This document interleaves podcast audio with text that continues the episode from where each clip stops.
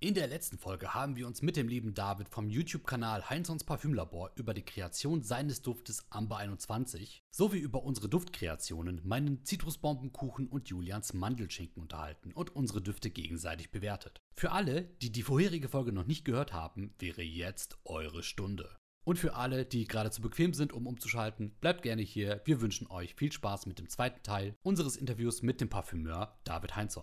Viel Spaß! Die Duftrebelle.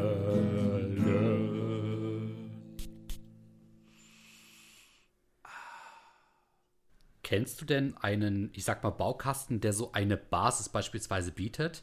Mit der man dann eben, sage ich mal, die Basis in bestimmte Richtungen lenken kann. Weil ich habe eher das Gefühl, alles, was ich bisher gesehen habe an Parfümerstellung, sowohl auf deinem YouTube-Kanal als auch vielleicht irgendwie im englischsprachigen Raum, das ist eigentlich immer so diese erste Variante mit den ähm, Akkordkreationen. Also ich habe jetzt keinen Parfümeur gesehen, der irgendwie sich eine Basis kauft und dann, sage ich mal, die in eine Richtung lenkt. Oder vielleicht denke ich da auch einfach zu kompliziert, weil ich verstehe diese Basis dann so als fast schon fertig gekauftes Parfum, das man nur noch ein bisschen modifiziert.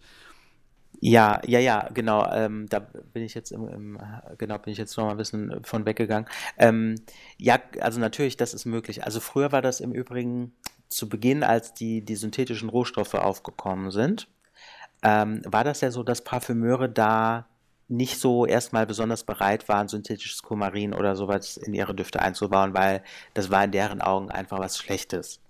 Und dann sind die Dufthersteller dazu übergegangen und haben diese synthetischen Duftstoffe in Basen eingebaut, die dann sogar noch zu großen Teilen aus natürlichen Rohstoffen sonst bestanden.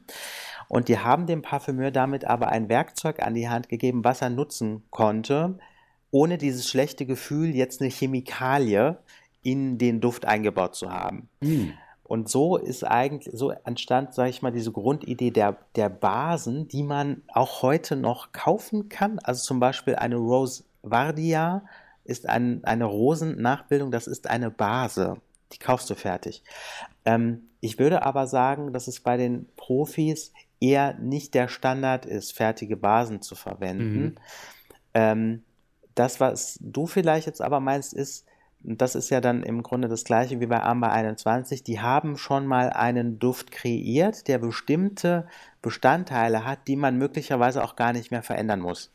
Also ich kann ja jetzt diese, nehmen wir mal an, ich würde jetzt diese Amber, Amber Holzbasis, die da drin ist, also da ist ja Vetiver, Patchouli, Sandelholz drin und da sind Amberstoffe drin wie ähm, Vanillin, Styrax habe ich drin, das gibt dem Duft nochmal eine besondere Note.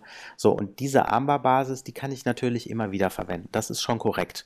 Ich könnte jetzt sagen, okay, ich möchte, die, die Herznote ist ja jetzt so warm, fruchtig. Ich möchte jetzt die Amberbasis eher mit zitrischen Noten verbinden. Ne? Also dann könnte ich da jetzt mit Zitrone arbeiten. Du könntest sogar versuchen, jetzt eine Amberbasis mit eher Minznoten oder sowas zu kombinieren. Also das ist schon möglich. Ne? Da ist jetzt eine Jasmin-Herznote drin, ich könnte jetzt mich stattdessen auch für eine Rosenherznote entscheiden oder so. Also das geht natürlich, aber ähm, ich überlege gerade, also diese Möglichkeiten sind ja quasi unbegrenzt. Das merke ich ja jetzt auch schon gerade, wie ich versuche es zu erklären, weil so, ja. Aber ich muss sagen, das ist richtig schön, weil man hat das Gefühl, man kann das, man kann diese Frage niemandem stellen, ne? wenn, mhm. wenn gerade im deutschsprachigen Raum, wenn nicht jetzt gerade dir. Und äh, deswegen ist es umso schöner. Ich merke auch gerade, wo wir gerade bei der Basis gewesen sind und du das sehr schön beschrieben hast, ist also Basis kann ja auch unterschiedliches bedeuten. Ne? Ja. Gerade uns äh, oder auch für ähm, andere Leute. Also ob man es jetzt eben handmade sieht oder eher industriell gefertigt. Äh, da gibt es verschiedene Dinge, mit denen man als Basis bezeichnen kann, die sich aber ganz anders verhalten. Korrekt. Äh, das ist ein wichtiger Punkt. Gut, dass du es nochmal ansprichst. Also unter Basis ähm, fallen mir jetzt mindestens drei Sachen im Parfümeriebereich ein, was man darunter verstehen kann. Also man kann darunter verstehen, dieses fertige Produkt, was du bei einem Dufthersteller kaufst. Man kann darunter verstehen, deine, die Summe deiner Basisnoten in deinem Parfum.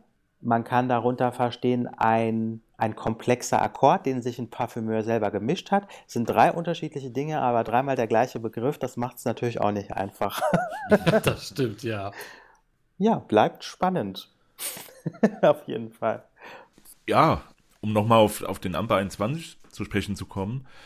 Du bist ja offensichtlich auch zufrieden mit dem er Ergebnis. Und äh, trotzdem ist es ja auch dann wie bei jeder anderen Kunst, hier ein Pinselstrich mehr, hier eine Musiknote weniger. Denkst du jetzt von deinem Parfüm, dass du das Maximum rausgeholt hast?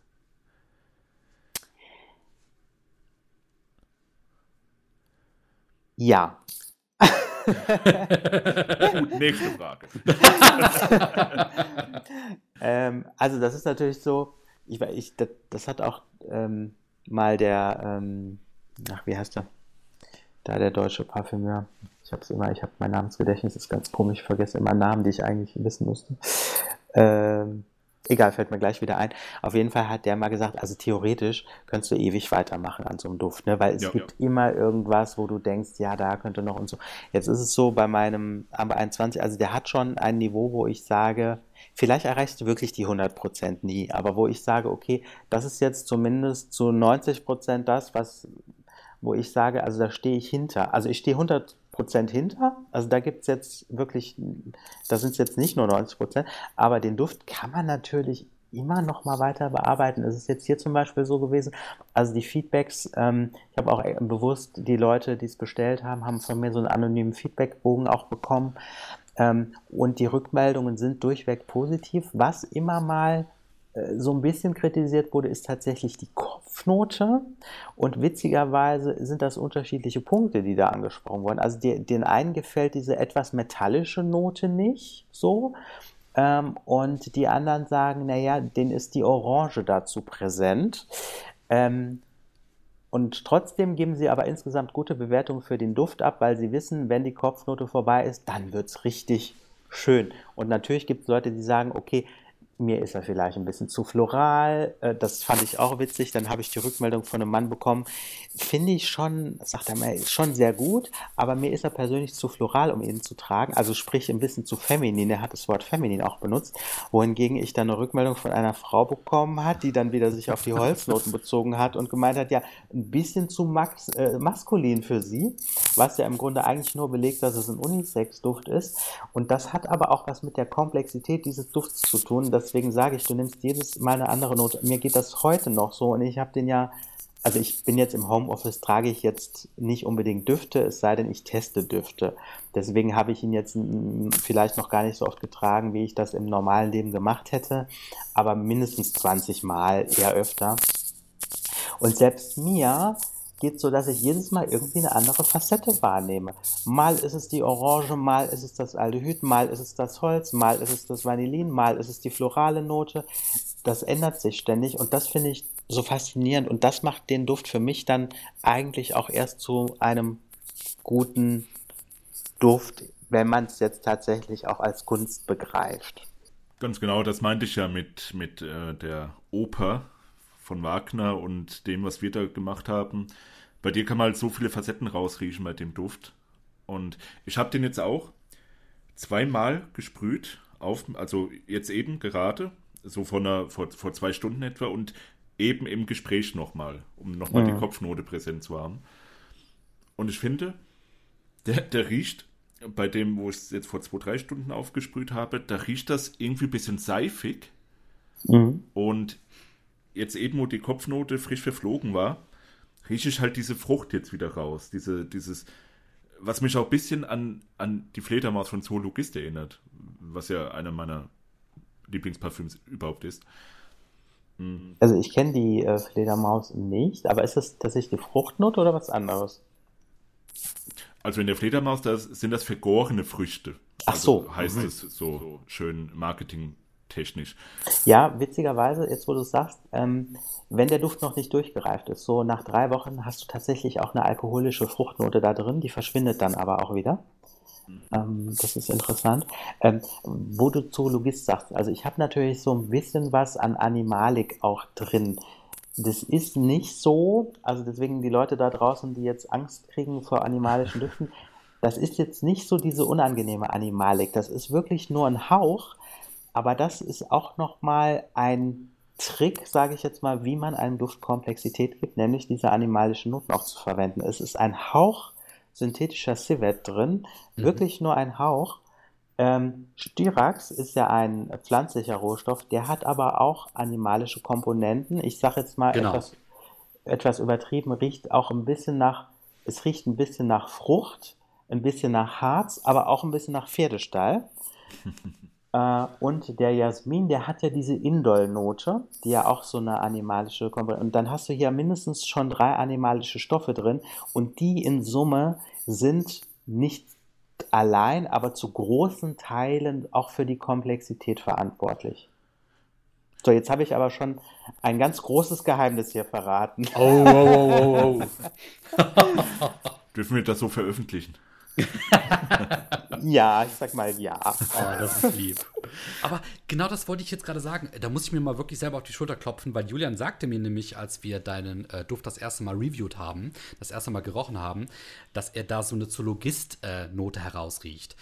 Und ähm, ich habe mir dann auch im Nachhinein gedacht, als ich dann auf deiner, auf deiner Etsy-Seite, wo du deinen äh, Duft verkaufst, da habe ich mir auch gedacht, eigentlich äh, kann, könnte das der Styrak sein. Also, dass der dann vielleicht so mit dem Moschus zusammen so eine Art kleine Zoologist-Vibe, wenn man die Zoologist-Düfte kennt und die eingespeichert hat im Kopf, hervorrufen.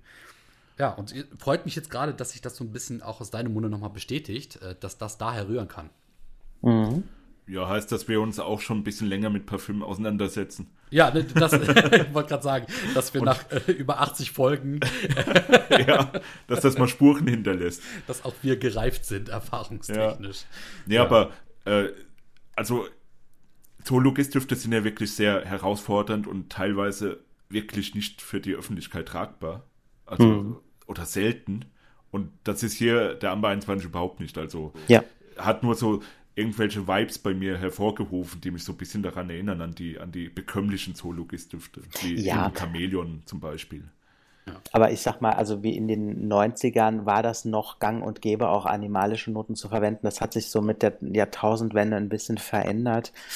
Hm, deswegen sage ich ja, eine Duftreise durch die 90er hat unter anderem auch was damit zu tun, aber auch mit Egoist-Vibes, die kommen natürlich durch das Sandelholz ganz stark, durch das würzige Sandelholz. Ähm, ja, würzige Noten, klar, die hast du heute immer noch, aber natürlich in anderer Kombi dann. Ne? Mhm. Und das ist auch ein Duft. Also ich, um das jetzt auch nochmal, es ist, ich sehe es jetzt nicht an einem 20-Jährigen oder an einer 20-Jährigen. Also ich glaube, so 30 aufwärts sollte man schon sein für den Duft. Wobei ich natürlich jetzt keinem verbieten möchte, der, der komplexe Düfte mag, auch diesen Duft zu tragen. Aber der ist schon ein bisschen erwachsener. Mhm. Ich kann mich da auch nur anschließen, was Julian von sagt. Ich habe mir den Duft nämlich äh, zeitgleich mit ihm auch aufgesprüht. Ist ja so ein bisschen auch heute unser Duft des Tages, dein Amber 21. Ja, also ich muss auch sagen, als wir den das erste Mal aufgesprüht hatten, ist uns ja diese, äh, diese, dieses starke Pflaumenartige in der Kopfnote aufgefallen, wo wir die, so diese Assoziation mit Pflaume hervorgerufen hatten, aber das können natürlich auch die andre, anderen Früchte gewesen sein, die das so ein bisschen dann hervorgehoben hatten, was uns richtig gut gefallen hat. Und jetzt beim Aufsprühen, du sagtest ja auch selber, der Duft ist nochmal ein bisschen gereift, ist mir das nicht so stark aufgefallen. Jetzt ist der aber quasi, nachdem die Kopfnote allmählich verflogen ist, gefällt er mir sehr viel besser, weil der hat sowas sehr angenehm Würziges, so ganz leicht Süßliches und ähm, das gefällt mir sehr, sehr gut. Also der riecht tatsächlich auch immer mal wieder ein bisschen anders. Also man kann immer neue Facetten erkennen, so wie du es gerade auch angesprochen hast. Und irgendwo ist das ja auch das äh, Interessante an einem Duft. Also Düfte, die immer exakt gleich riechen, das muss ja nicht nur ein Vorteil sein, das kann ja auch manchmal langweilig werden. Und wenn du an so einem Duft neue Facetten quasi erkennst, gerade wenn du ihn auch auf die Haut aufsprühst oder dann auf den Pulli, wie ich zum Beispiel heute, dass er sich dann ein bisschen anders entwickelt, äh, das ist richtig schön. Und wenn man Parfüm als Hobby betreibt, so wie wir, und äh, ne, also du in der Herstellung, wir dann eben eher im Konsum, ähm, dann ist das eine sehr schöne Art, wie man dieses Thema nochmal ganz neu aufrollen kann. Ja, auf jeden Fall. Also und wenn ich jetzt mir manche YouTuber so angucke, es scheint auch so zu sein, dass man, wenn man sich wirklich viel mit Düften auch als Konsument aus der Konsumentenperspektive beschäftigt, dass man irgendwann die Designer nicht mehr so gut riechen kann, weil man merkt, also die sind dann einfach irgendwann zu unterkomplex. Also die Nase wird zu fein, als dass man, gilt natürlich jetzt nicht für alle Designerdüfte, ganz klar, gibt auch sehr gute Designerdüfte, will ich gar nichts zu sagen. Ähm, aber ja, also das verändert sich, also die Wahrnehmung verändert sich tatsächlich auch. Mhm. Ja, das stimmt, da fällt mir ein, ich habe ähm, nämlich einen Egoist-Flakon hier und ich glaube, der Badge, die Formulierung ist ähm, aus 2014 oder sogar noch früher. Ich möchte jetzt nichts Falsches sagen. Zumindest habe ich das so abgespeichert. Ist auch noch in diesem alten Flakon, äh, der so nicht mehr hergestellt wird. Ähm, und das ist jetzt die dritte Variante des Egoists, die ich dann äh, riechen durfte. Und die zwei anderen, die sehr viel neuer waren, äh, die haben mir nicht so sehr gefallen, weil die rochen irgendwie gleich. Und ähm, der da, der riecht so einzigartig, der etwas ältere Batch ähm, wo wir auch auf dieses Thema zu sprechen kommen. Vielleicht war das dann so, dass Parfums früher auch noch ein bisschen, auch wenn es jetzt äh, massengefertigt ist, äh, der Egoist, dass da vielleicht äh, früher noch ein bisschen mehr darauf Wert gelegt wurde, dass der auch mal ein bisschen differenzierter riechen kann in bestimmten Situationen. Während heute wahrscheinlich mehr Düfte so diesen Drang haben, immer gleichgeschaltet zu riechen, gerade weil der Konsument das heute auch so möchte. Hm. Wobei jetzt also ich bin natürlich jetzt auch nicht so tief drin, dass ich jetzt das mit Sicherheit sagen kann, aber ich habe zumindest mal gehört, dass äh, bei Chanel, jetzt auch beim Klassiker Chanel Nummer 5, schon nach wie vor darauf geachtet wird, dass die Formel hochwertig ist und die darf auch mehr kosten, als das bei einem durchschnittlichen Designerduft der Fall ist. Also ist zumindest das, was ich gehört habe, kann ich natürlich jetzt nicht belegen. Mhm. Und ich glaube, wenn man so diese Chanel-Düfte kennt, dann, dann kann man das, glaube ich, auch bestätigen. Natürlich ist es immer Geschmackssache. Also das sind verglichen mit dem heutigen durchschnittlichen Designerduft äh, schon, also äh, schon nah an der Nische, auch preislich natürlich. Ne? Ähm, aber das ist für mich gerade so dieser Übergang von Designer zur Nische, also was jetzt die Duftqualität angeht. Ähm, aber was natürlich ja auch sein kann, da hatten wir das letzte Mal drüber gesprochen, dass ein Duft natürlich reformuliert werden muss, weil gewisse Rohstoffe zum Beispiel nicht mehr verwendet werden dürfen. Ähm, es hat nicht immer Kostengründe, auch das kann aber natürlich ein Grund sein, warum ein Duft reformuliert wird. Ähm, was aber auch ein wichtiger Punkt ist, und wir sprechen in den ersten Monaten natürlich immer vom Reifen eines Dufts. Allerdings ähm, wird ein Duft über die Zeit, also der oxidiert mit der Zeit ganz langsam, aber er tut es und deswegen verändert sich ein Duft auch im Laufe der Zeit langsam. Also der Duft riecht wahrscheinlich, so wie du ihn heute hast, anders als zu dem Zeitpunkt, als er produziert wurde und irgendwie sechs Monate im Regal stand. Also mhm. es ist möglicherweise gar nicht der gleiche Duft. Ja. Weil da, da passieren dann im Hintergrund auch so ein Stück weit, äh, zwar, also nicht jetzt in großen, äh, aber so leicht passiert dort auch was Chemisches. Das heißt, gewisse Duftstoffe bilden dann auch nochmal Abbauprodukte, die wiederum einen Einfluss auf den Duft haben. Und das habe ich mal gesehen bei äh, Lomiel, heißt, heißt der Parfümeur. Äh, der hat das mal irgendwo gepostet. Ich glaube, bei Instagram hat er eine CGMS-Analyse von einer Chanel Nummer 5 Formel gemacht. Und da waren dann irgendwie 150 Moleküle nachweisbar. Und dann sagte er, aber ein paar Moleküle gehören da gar nicht rein. Das sind Produkte, die im Laufe der Zeit durch die Oxidation erst entstanden sind. Ach. Das fand mhm. ich interessant. Wirklich interessant, ja. Jetzt möchte ich eine Frage stellen, die vielleicht ein bisschen unverschämt ist, aber die mir brennend auf der Zunge liegt und wahrscheinlich auch noch anderen Zuhörern. Bist du im Austausch mit anderen Parfümeuren und kann man sich das ein bisschen vorstellen wie damals mit äh, Goethe und den anderen Schriftstellern, die sich dann vielleicht so ein bisschen ähm, ihrem Hobby widmend äh, so Briefe geschrieben haben, um sich auszutauschen? Ähm, ja, also mit, ich sag mal, äh, professionellen Parfümeuren, die das im täglichen Business machen, habe ich keinen Kontakt. Ich habe ja tatsächlich ein Interview geführt mit Johann Maria Farina, mhm. der unter anderem auch Parfümeur ist, aber der jetzt meines Wissens nach äh, ja nicht ständig neue Düfte produziert, sondern der hat das irgendwann mal im Rahmen seiner Rolle des Unternehmens gelernt.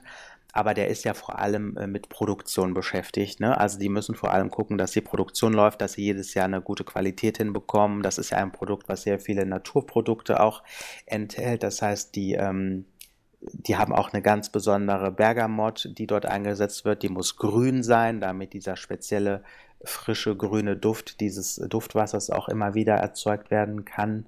Mhm. Also mit dem habe ich so ganz flüchtigen Kontakt. Äh, also hat mir jetzt zum Beispiel zu Weihnachten sein, sein neues Buch geschickt.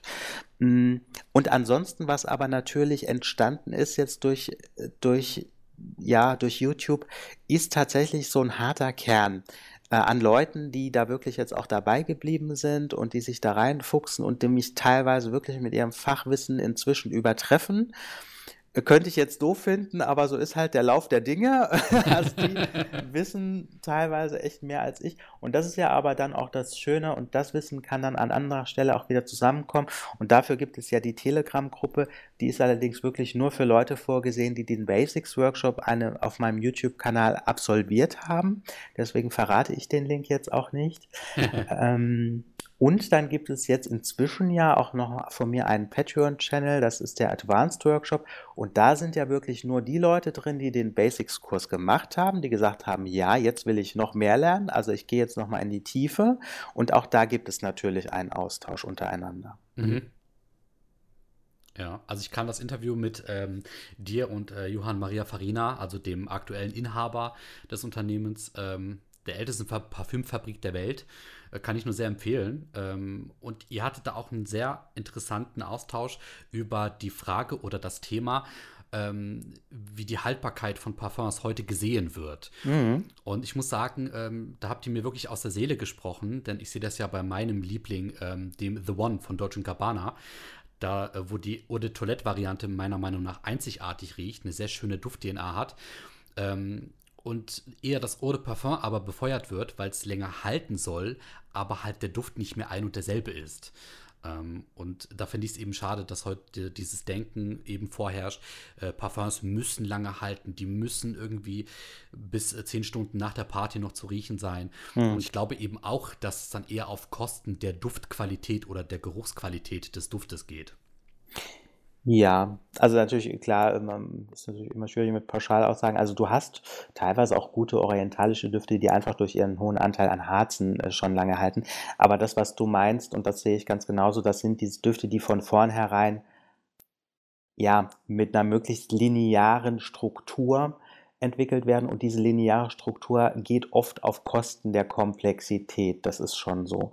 Und äh, das ist auch ein interessanter Punkt, das habe ich woanders mal gehört, äh, wenn du so einen linearen Duft trägst, also das wäre jetzt zum Beispiel so ein Isimiake oder auch äh, Tresor gehört auch zu diesen linearen Düften, ähm, dass man die nach ein paar Stunden, also irgendwie riecht sich die Nase da satt dran und manchmal geht dir dein eigener Duft dann auf den Keks. Das ist mir so gegangen mit ja. einem YouTuber-Duft, ich will jetzt nicht sagen welcher, äh, irgendwann denkst du, boah, nee, ich will jetzt nicht mehr. Und ja. Power. Power. ja, ja, ich will da jetzt auch gar nicht schlecht über jemanden reden, aber es ist halt so, ne? Also gut, jetzt sagen wir halt den Namen. Also Jeremy Fragrance hat natürlich den Anspruch gehabt, dass seine Düfte sehr lange halten. Ich muss jetzt sagen, ich habe nur zwei von ihm getestet. Einmal der Date und einmal der ähm, Unisex. Mhm. Ähm, nicht getestet habe ich den, den frischen Duft, den Office. Äh, und bei dem Date ging es mir halt so.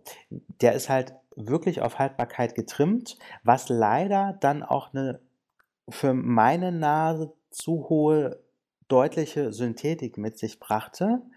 Und ich dachte mir am Anfang noch, okay, ist jetzt vielleicht ein bisschen sehr süß und fruchtig, also nicht mein Duft, aber okay. Aber mit der Zeit habe ich dann gemerkt, nee, geht eigentlich gar nicht. Und das lag halt an diesem an dieser ekelhaften Haltbarkeit. Ich sage das einfach, ist jetzt gar nicht bös gemeint oder so. Es gibt bestimmt Leute, die diesen Duft mögen.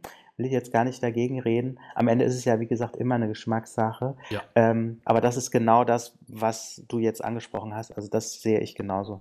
Ja, also ich würde da jetzt auch wieder äh, ich glaube, da spreche ich jetzt für uns alle. Äh, wir, wir reden jetzt weder Jeremy noch seine äh, Produkte schlecht, aber ich glaube, es trifft nicht ganz unseren Geschmack oder unseren mhm. Nerv. Wir sind nicht die Zielgruppe dafür. Ne? Genau. Weil es gibt bestimmt Leute, die sind definitiv die Zielgruppe. Ähm, ich hatte eine Arbeitskollegin, eine ehemalige, und die hat mir zum Beispiel mal das ähm, Date for Her glaube ich, von ihm mal gezeigt, in so einem mhm. kleinen süßen äh, Travel Spray Flakon. Und ich muss sagen, äh, das roch nicht schlecht. Also, mhm. das, das ähm, hätte ich jetzt bei einer Frau so gesehen, die das dann trägt. Das fand ich jetzt auch nicht unangenehm. Wie sich da natürlich dann die Verhaltbarkeit ähm, verhalten hätte, kann ich jetzt auch nicht beurteilen.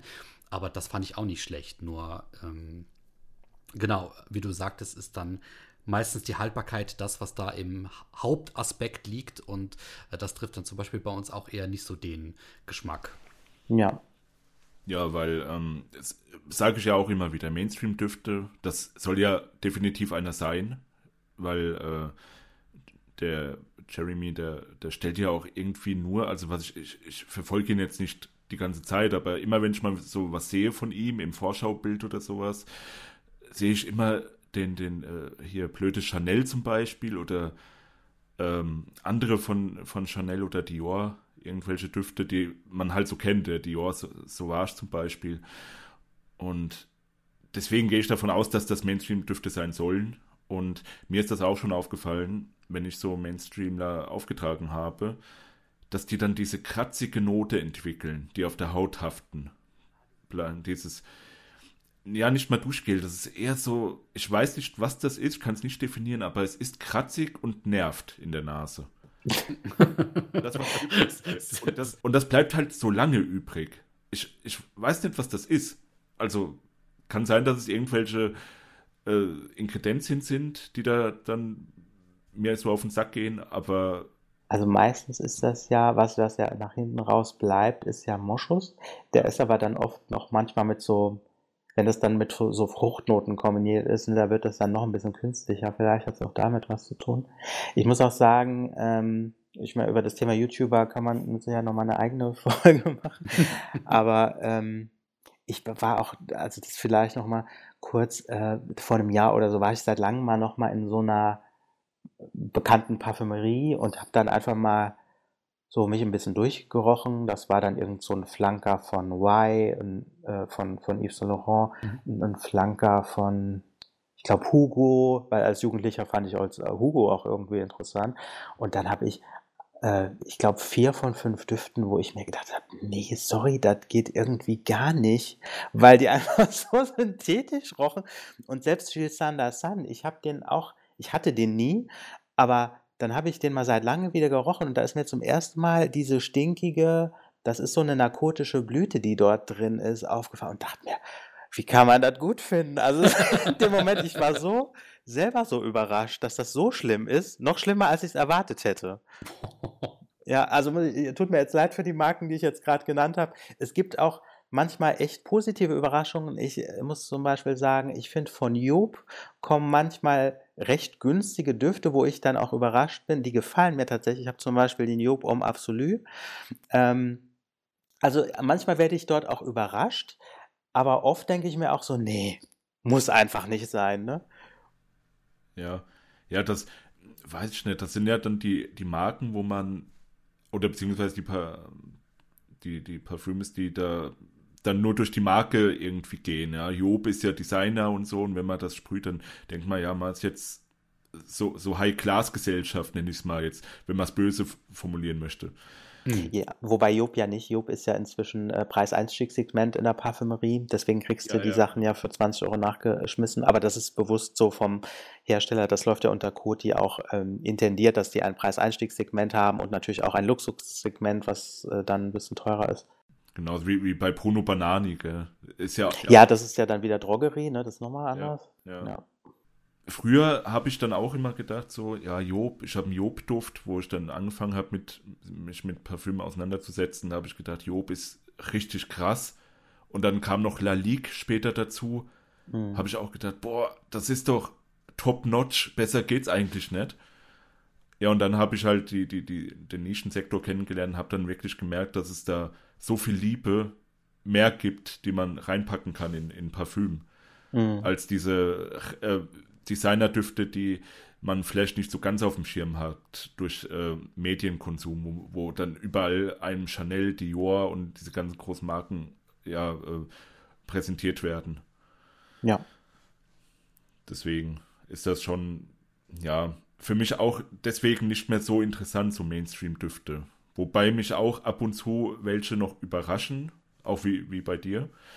Mhm. Wo ich dann auch sage, ja, der riecht gut, den werde ich auch vielleicht öfters tragen. Aber ähm, das ist dann halt so eher so Fast-Food-Konsum, nenne ich es mal. Genau. Da sind, ja, können wir jetzt hm. noch lange über die Mechanismen reden, warum das so ist. Das hat natürlich was mit Duft, nicht nur mit den Dufthäusern zu tun, sondern auch mit den Kunden, die natürlich auch immer schnelle Ergebnisse fordern und so weiter. Also das ist eine, eine ein sich selbst verstärkender Kreislauf, Teufelskreis. Ja. ja, das, das sieht man ja auch daran, als meine letzte Zahl war, im Jahr erscheinen wie viel? Ich glaube, über 200 neue Parfüms. Ich glaube, dass das mittlerweile sogar in die Tausender geht. Ich, Ich bin, meine, es waren 2000, oder? Oder war Ja. 2000? Echt? Ja, ja. Irgendwas mit einer 2 und einer, einer, einer vielen Und viele Nullen. Zu viele Nullen für uns. 2 Milliarden. ja, und gleichzeitig hast du ja jetzt noch die ganzen Nischen und ähm, Artisan-Parfümeure, also die ganz kleinen, die ja jetzt wirklich erst durchs Internet überhaupt ähm, eine Möglichkeit haben, die Sachen in kleinen Mengen abzusetzen. Mhm. Ähm, gibt ja da diesen TSVGA, glaube ich, ist das gekürzt. Naja, egal. Auf jeden Fall auch Mini-Auflagen. Ne? Der stellt dann auch immer nur so 30 Stück von, von einer Sorte her und verkauft die dann übers Jahr. Also wenn man die jetzt noch alle mitzählen würde, dann wäre es, Ja, glaube ich, ja, noch ja. mehr. Ja, ja. Ja. Ja, und da gibt es gerade so zwei Bewegungen. Ne? Das eine so ein bisschen die, ja, halt für die breite Masse, möglichst günstig. Und das andere halt ist dann dieses Luxus und jetzt eben auch, ich sag mal, Feinschmecker-Sortiment. Also ich, ich bin gerne Feinschmecker, Ja, was, was Parfüm angeht. Aber ja gut, essenstechnisch, da esse ich alles, was geht. nee, aber parfümtechnisch, da, da, das ist halt interessant, finde ich. Das ist viel interessanter, diese neuen Wege zu beschreiten. Ich meine mal, Julian geht ja wirklich dann mehr so in diese Richtung Feinschmecker. Ich bin ja auch jemand, der dann manchmal noch Parfum gerne trägt, weil es dann eben seinen Zweck erfüllen soll, ne? beim Ausgehen oder äh, wenn man unterwegs ist. Ich bin dann so eher noch in beiden Welten unterwegs. Genau, äh, Heinzson, du hattest ja in der letzten Folge mit uns beiden, äh, oder mit uns dreien, meinst hast du ja erzählt, dass du nicht so wirklich viel Parfüm trägst, also nicht so der Konsument bist. ja. Ist das, hat sich das jetzt verändert nach, nach zwei Jahren Duftreise und Kreation? Ja, genau. Also ich hatte in, in jungen Jahren so eine Phase, da habe ich gern Parfum getragen und irgendwann hat sich das einfach so ausgeschlichen, ohne einen besonderen Grund. Aber dieses Thema Parfum jetzt von quasi von, von innen zu betrachten, also die, die, Herstellungsweise, ähm, das war aber ein Interesse, was ich immer schon hatte. Und mh, dadurch, dass ich mich jetzt wieder damit beschäftige, trage ich zumindest, wenn ich rausgehe, auch öfter wieder Parfum und dann sogar auch, ähm, also ich habe mir jetzt halt im, im Laufe der, ich bin ja eigentlich auch ehrlich gesagt viel zu geizig, ne, um mir da so eine Duftsammlung anzulegen von, keine Ahnung, 100 Düften oder was auch immer. Ähm, ich habe mir jetzt mal noch mal das ein oder andere gekauft, aber dann auch immer aus so einem bestimmten Bedürfnis heraus. Also zum Beispiel habe ich mir noch mal zugelegt den Dune von ähm, Dior. Ah ja. hm. Das ist ein Duft, der ist in den 90er Jahren rausgekommen. Ich glaube, dass es den zwischendrin gar nicht mehr gab. Und irgendwann ist er dann. Dann habe ich ihn aber irgendwie bei Müller, glaube ich, mal. Äh, es gibt ja, also Müller, Douglas oder wie auch immer. Äh, Parfumerie Pieper gibt es noch. Also bei Müller habe ich ihn auf jeden Fall mal gesehen und habe ihn getestet. Und fand es interessant, weil es eben ein frischer, gut, das wusste ich, es ist ein frischer Duft, der aber jetzt kein zitrisch frischer Duft ist, so wie die meisten. Er ist, er hat, geht eher so in die Richtung Ozonic, riecht aber auch nicht so ekelhaft aquatisch. Hat zwar auch so ein bisschen eine, eine deutliche Moschusnote, die man jetzt als, als synthetisch bezeichnen könnte, ein Stück weit, aber ist insgesamt ein sehr guter Sommerduft. Nicht bei 30 Grad, ich würde sagen so bei 25. Und dann habe ich jetzt noch, hatte ich eh noch einen Gutschein geschenkt bekommen, dann habe ich mir jetzt den mal geholt. Mhm. Also ich habe inzwischen wieder so, ich würde jetzt mal sagen, ich könnte die jetzt nachzählen, das sind irgendwie so sechs äh, Düfte, die tatsächlich auch relativ neu sind. Die habe ich mir jetzt quasi in den letzten zwei Jahren dann wieder zugelegt, ja. Oh, schön. Ja. Und gibt es da dann auch einen Duft, wo du sagst, das ist jetzt mein absoluter Favorit? Also im Sommer ist es inzwischen wirklich äh, Farina. Also der, Ah, ja. Der Be also ne, ich bin ja immer vorsichtig mit Superlativen, aber im Hochsommer, wenn es richtig heiß ist und du eigentlich nichts tragen kannst, Farina kannst du immer tragen. Und das ist ja auch überhaupt nicht vergleichbar mit 4711. 4711 ist ja wirklich leider ein, also wenn du dich ein bisschen mit Düften auskennst, riechst du sofort die Synthetik raus bei 4711. Und das ist für mich leider auch ein Duft, der, der für mich gar nicht geht, aber war jetzt ja schon immer. Also wir sind, glaube ich, nicht mehr die Zielgruppe unbedingt für 4711, auch wenn sie natürlich immer versuchen, sich zu verjüngen, was sie auch recht gut machen, muss ich sagen. Marketingtechnisch sehr gut aufgestellt, da ist Farina leider nicht so weit. Ähm, aber von der Duftqualität, Farina Eau de Cologne echt top. Hält natürlich nicht ewig, aber muss es im Sommer auch nicht.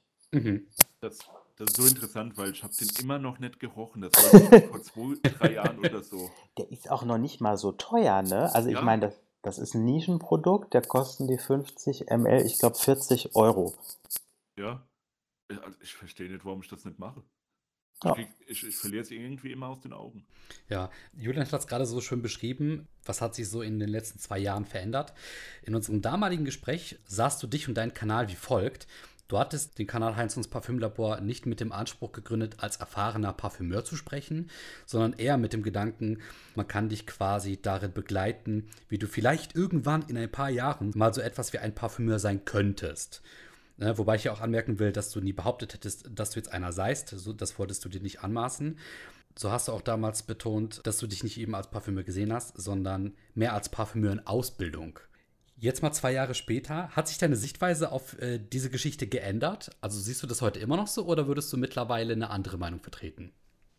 Hm, also ich würde tatsächlich immer noch nicht so weit gehen und mich als Parfümeur im Sinne einer Berufsbezeichnung bezeichnen. Wobei ich schon langsam merke, dass der Widerstand, das nicht zu tun, dass der schon weniger wird. Weil, wenn du irgendwann wirklich so weit bist und eine eigene Linie auf dem Markt hast, dann bist du eigentlich allein schon deshalb ja Parfümeur, weil man deine Produkte kaufen kann. Mhm. Ne? Ähm, so, insofern, ja, also ich würde es jetzt nicht für die Zukunft ausschließen, dass ich auf meinem Instagram äh, äh, oder welchem Profil auch immer dann auch mal Parfümeur als Berufsbezeichnung stehen habe. Momentan würde ich es tatsächlich immer noch als Anmaßung empfinden, ja, ganz ehrlich. Ähm, und gleichzeitig ist aber auch das der, der Vorteil, und das fällt mir auch immer wieder selbst auf, wenn ich jetzt ein erfahrener Parfümeur wäre, ich hätte diese YouTube-Kurse und das, was man bei Patreon auch machen kann jetzt, niemals so verständlich aufbereiten können, wie ich das getan habe, weil irgendwann vergisst du die ganzen Details. Die sind für dich so selbstverständlich, die machst du einfach und die kannst du keinem mehr erklären. Mhm. Und das ist der, der größte Vorteil auch für meine Nutzerinnen und Nutzer, die das äh, mit mir gemeinsam lernen, dass ich denen noch wirklich jedes Detail dazu erklären kann. Das glaube ich allerdings auch, dass du dann so ein bisschen auch aus beiden Sichten das Ganze mitbringst. Ja, ja ich glaube, das ist sehr vorteilhaft.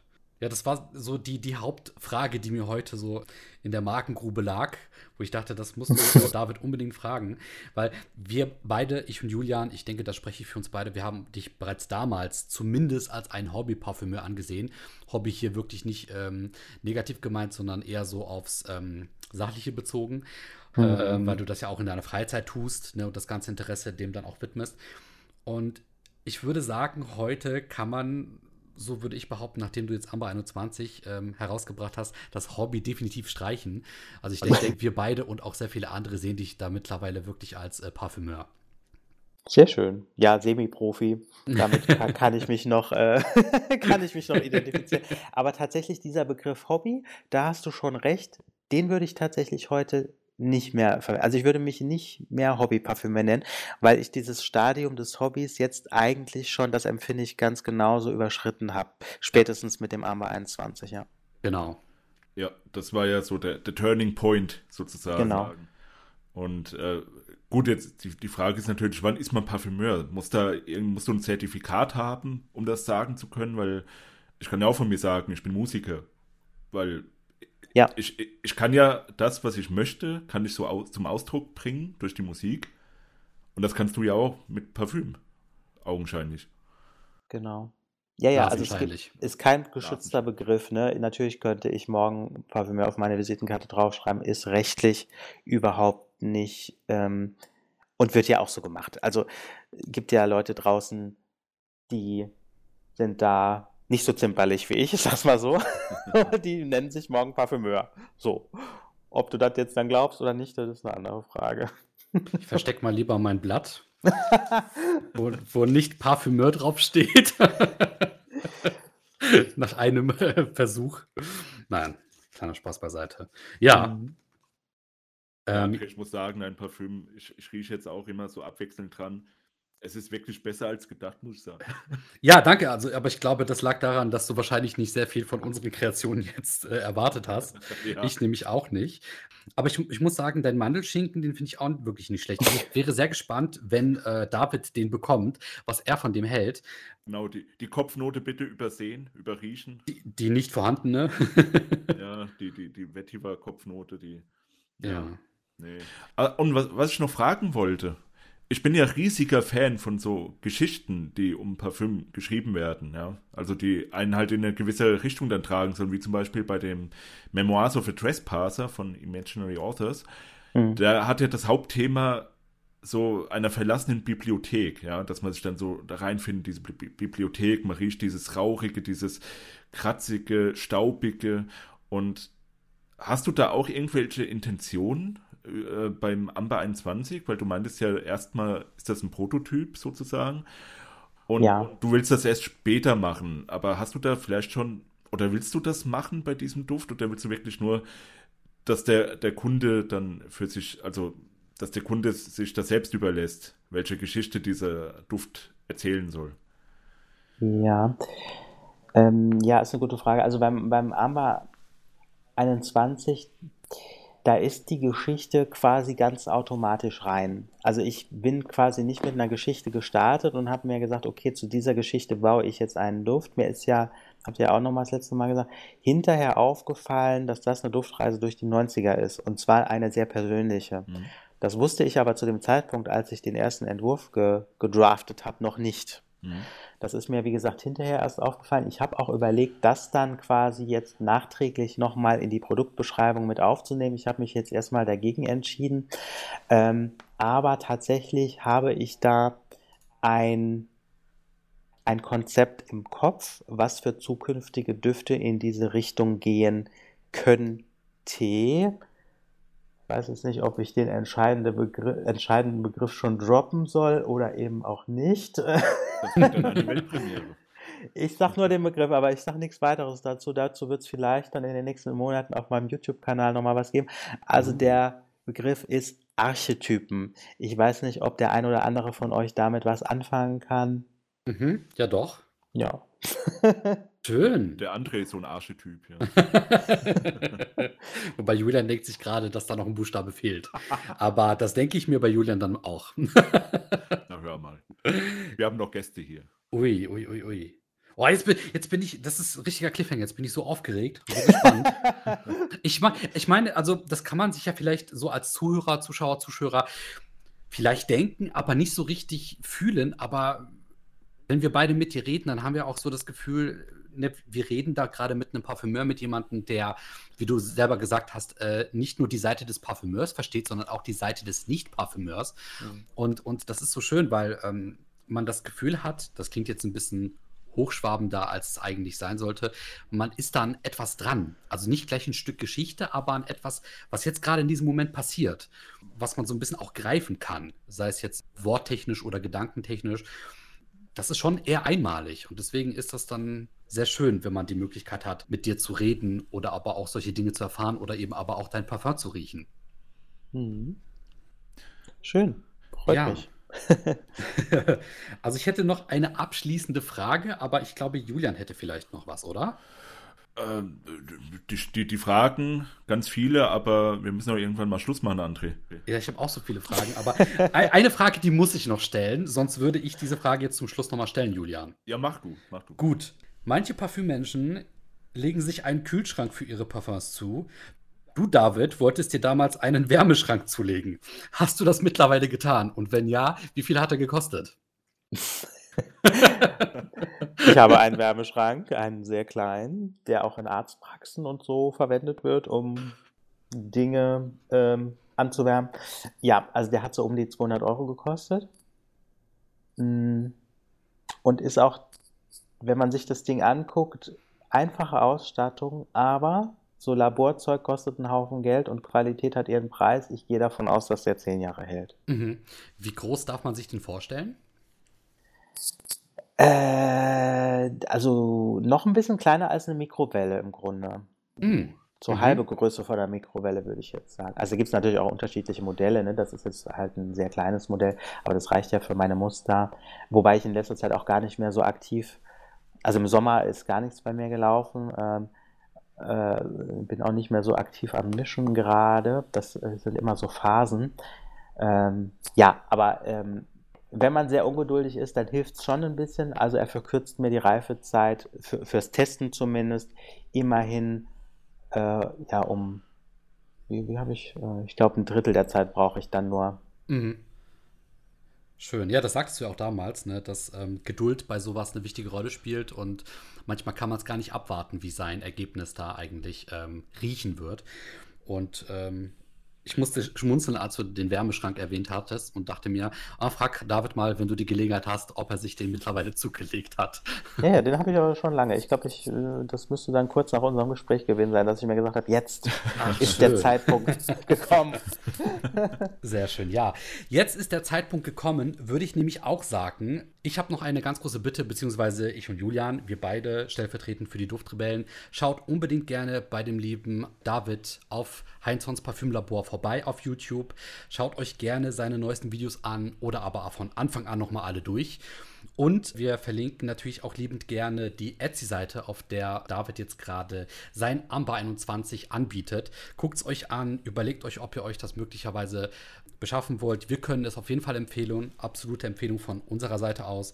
Und ja, uns bleibt nicht mehr, viel mehr zu sagen als vielen, vielen Dank. Und hoffentlich, möglicherweise, bis auf ein nächstes Mal. ja, war sehr wahrscheinlich. Ich danke euch, hat mir sehr viel Spaß gemacht. Dann bis zum nächsten Mal. Dankeschön. Danke auch nochmal von mir und wir wünschen euch allen einen schönen Tag, einen schönen guten Abend und einen guten Morgen. Bis dann. Tschüss. Tschüss.